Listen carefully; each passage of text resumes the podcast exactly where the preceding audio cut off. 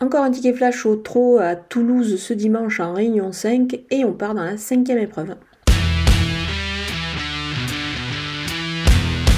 Le numéro 14, Indiana Griff, euh, est drivé par son entraîneur, mais il l'a déjà mené au succès euh, euh, dernièrement. la jument aborde cette course avec, je pense, un, petit esprit de revanche. Elle a sa chance dans ce lot, même si certes elle va partir de la deuxième ligne, de la seconde ligne avec le, bah, avec le 14 derrière l'autostart, mais je pense qu'elle devrait pouvoir s'en sortir.